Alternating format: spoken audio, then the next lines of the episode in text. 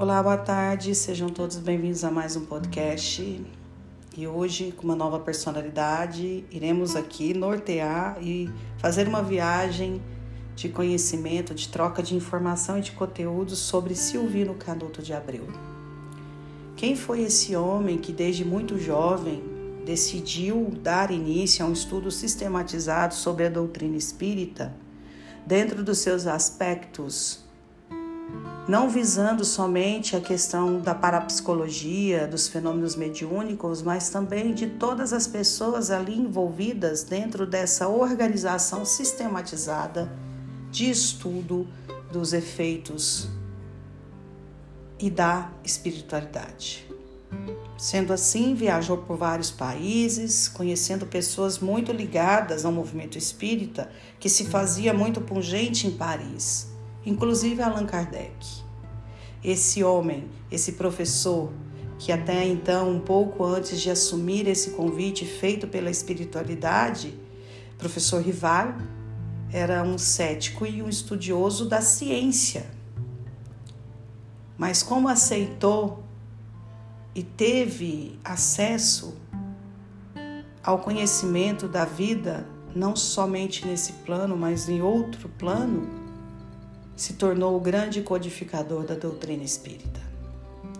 E Canuto de Abreu foi um historiador, um entusiasta, um homem com muitas com muita bagagem cultural de estudo, mas já desde muito jovem começou a escrever de punho próprio e fazer uma pesquisa sobre toda essa sistemática, que inclusive até os dias de hoje nos norteiam em relação a várias descobertas em relação à codificação de Allan Kardec e de todos os envolvidos dentro da doutrina.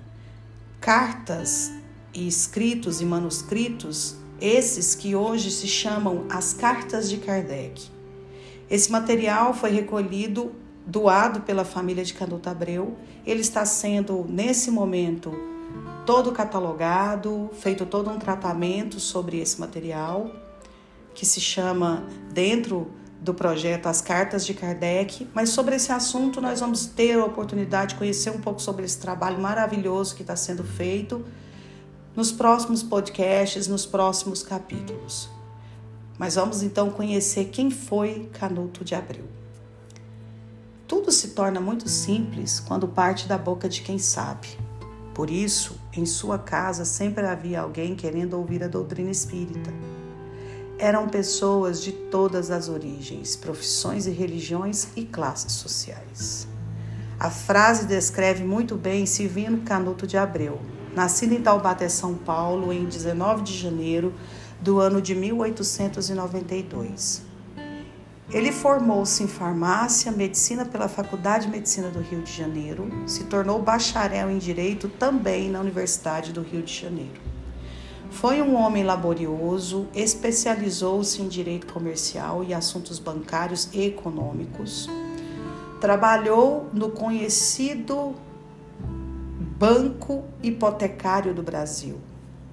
Esteve no Oriente estudando assuntos pertinentes a imigrações orientais para o Brasil. Foi autor do projeto do Banco do Brasil, Comissão do Açúcar. Mais tarde transformado no Instituto do Açúcar, escreveu artigos referentes à medicina social. Foi fundador e presidente da Associação Paulista de Homeopatia. Como clínico, jamais aceitou qualquer retribuição direta ou indireta de seus serviços médicos. Foi membro de várias entidades assistenciais. Decidiu-se com afinco ao trabalho de pró das crianças abandonadas.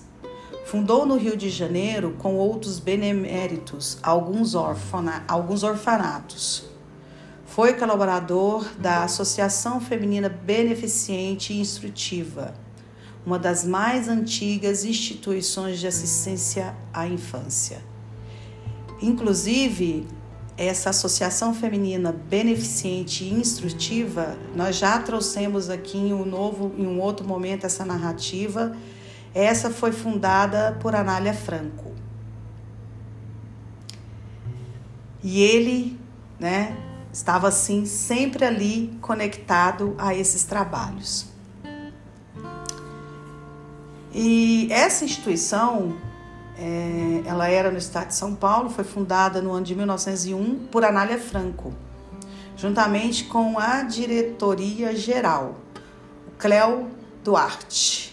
Empreendeu reformas e construções, fazendo dos internatos Anália Franco para meninas e, ele, e meninos, fazendo e dando continuidade num processo de um trabalho onde ela teria também não só esses orfanatos, mas os berçários que atenderiam as crianças de, de pais que precisavam se ausentar para trabalhar, de cunho assistencial, junto com Canuto de Abreu e outros beneméritos.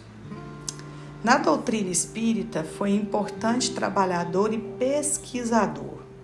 Apesar de haver médios na sua família, foi levado definitivamente ao Espiritismo pelos fenômenos provocados em sua própria casa.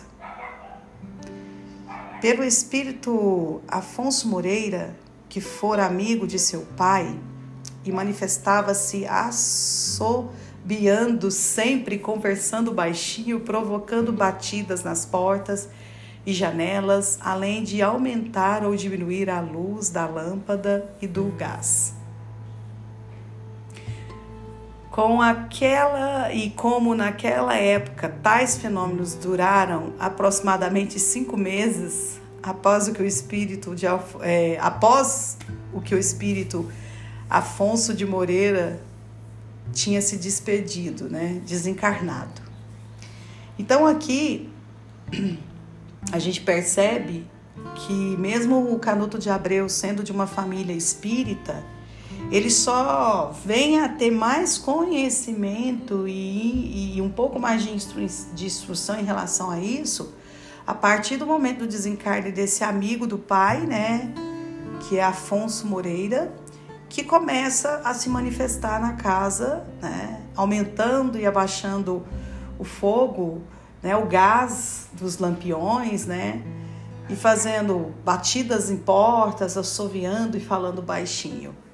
E isso faz com que Canuto de Abreu se, se encha de coragem e de curiosidade. E Canuto de Abreu então realizou, entre outros trabalhos, a tradução direta dos evangelhos gregos, tomado por base o mais antigo manuscrito do Novo Testamento, até a época da sua pesquisa e dentro das, das bibliotecas do Museu Britânico. E fazendo toda uma viagem, como eu disse aqui, não só em alguns países, mas quase que né, no cenário do mundo como todo. Foi ao Vaticano, foi a Paris e teve em tantos outros lugares buscando um pouco mais de esclarecimento para esses fenômenos e para essa questão da parapsicologia como toda. Eu espero que vocês estejam gostando. Para mim está sendo um prazer falar de Canuto de Abreu. Confesso que o pouco que eu sei dele foi através desse movimento espírita atual que trouxe as cartas de Kardec. Mas está sendo muito gostoso entender como ele se fez dentro dessa doutrina, qual foi o motivo, qual foi o gatilho que levou a ele ter essa curiosidade e nos deixar esse material tão rico e vasto como são essas do, esses documentos, essas cartas de Kardec, aonde ele traz uma narrativa muito concisa de encontros que teve com grandes pessoas e personalidades do cenário espírita, do movimento espírita, que vamos tratar aqui. Fiquem com Deus, uma excelente semana a todos uma semana de, de muitas transformações. O país, o planeta, o mundo está passando por um processo de regeneração. Nós fomos convidados a já entrarmos na nova era e que nós possamos nos colocar à disposição desse desenvolvimento do nosso psiquismo, da nossa capacidade como espíritos de evoluir e aprender todos os dias. Fiquem com Deus e até o nosso próximo encontro.